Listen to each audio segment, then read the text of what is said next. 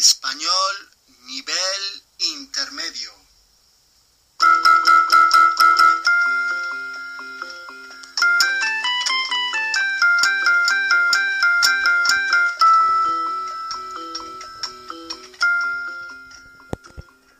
Podcast 16. El corazón de Santa Teresa. St. Teresa's Heart.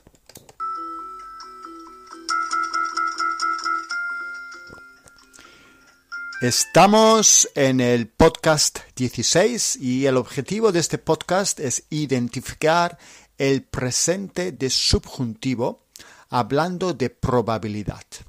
So he's talking about the subjunctive, the present subjunctive, talking about probability. Yeah. So in English, you don't really need the, the subjunctive. However, in Spanish, we use it in certain cases, and this is one of them, talking about prob- probability. Yes.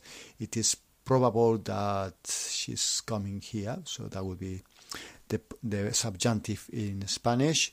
You could uh, listen, sí, escuchar el podcast y después hacer los ejercicios en el libro. Continuamos.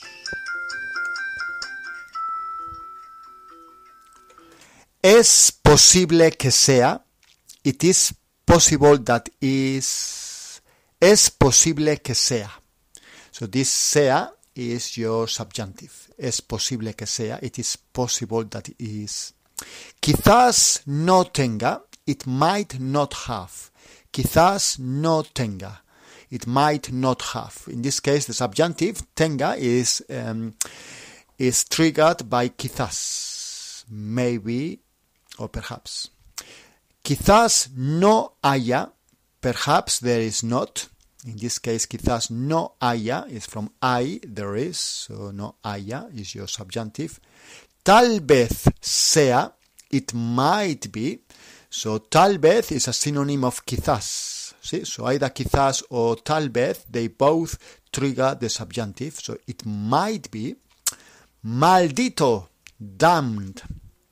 Maldito is damned, cuyo corazón whose heart, cuyo, whose, so cuyo corazón, me sentí aliviado, I felt relieved.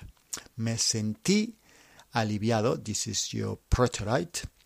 He cumplido el deseo, I have fulfilled the wish.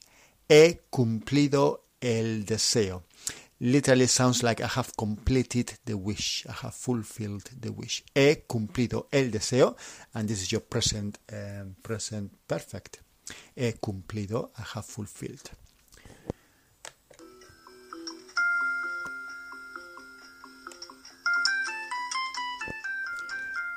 Empezamos podcast 16. Queridísimo podcast. Después de visitar Cataluña, Ahora estoy en Alba de Tormes, en la provincia de Salamanca.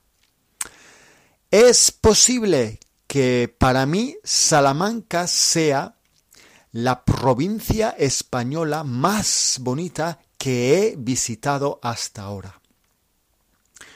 Quizás Salamanca no tenga en su capital una plaza mayor tan bonita como la de Madrid, Quizás no tenga montañas tan bonitas como en Málaga, o quizás no haya tanta vida cultural como en Barcelona. Pero es posible que lo que más me guste de Salamanca es que se hable un español tan claro y que la gente sea tan honesta y sincera. Es probable que Alba de Tormes no sea un pueblo demasiado conocido en el Reino Unido. Pero tal vez Alba de Tormes sea el lugar más especial para mí de esta vuelta a España, ya que mi mujer Teresa quería visitarlo antes de morir. Sin embargo, no pudimos venir por las restricciones de viaje a causa del COVID. Ese maldito COVID que se llevó a mi mujer para siempre.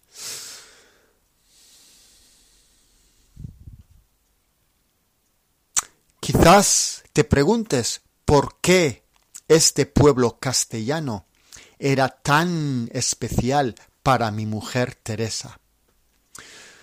Pues es porque su madre era muy católica y le llamó como Santa Teresa, le llamó Teresa como Santa Teresa, quien fue una santa del siglo XVI muy famosa que murió en Alba de Tormes y cuyo corazón se conserva preservado aquí después de 500 años en una iglesia. Y mi mujer quería ir a visitarlo antes de morir. Ayer fui a ver las reliquias preservadas de la santa. Fue muy emocionante y al salir de la iglesia me sentí aliviado y en paz conmigo mismo. Probablemente sea porque siento que he cumplido el gran deseo de mi mujer. Estoy seguro que ahora ella quiere que yo mire hacia adelante y que sea feliz. En fin, mañana voy a Salamanca capital. Es posible que allí encuentre lo que estoy buscando.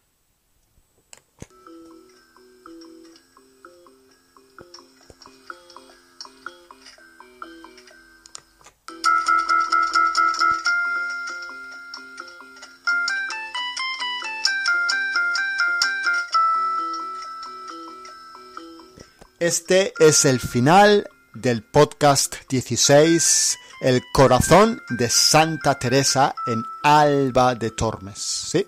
Podéis investigar más sobre Alba de Tormes, es un pueblo muy, muy, muy bonito en la provincia de Salamanca. ¿sí?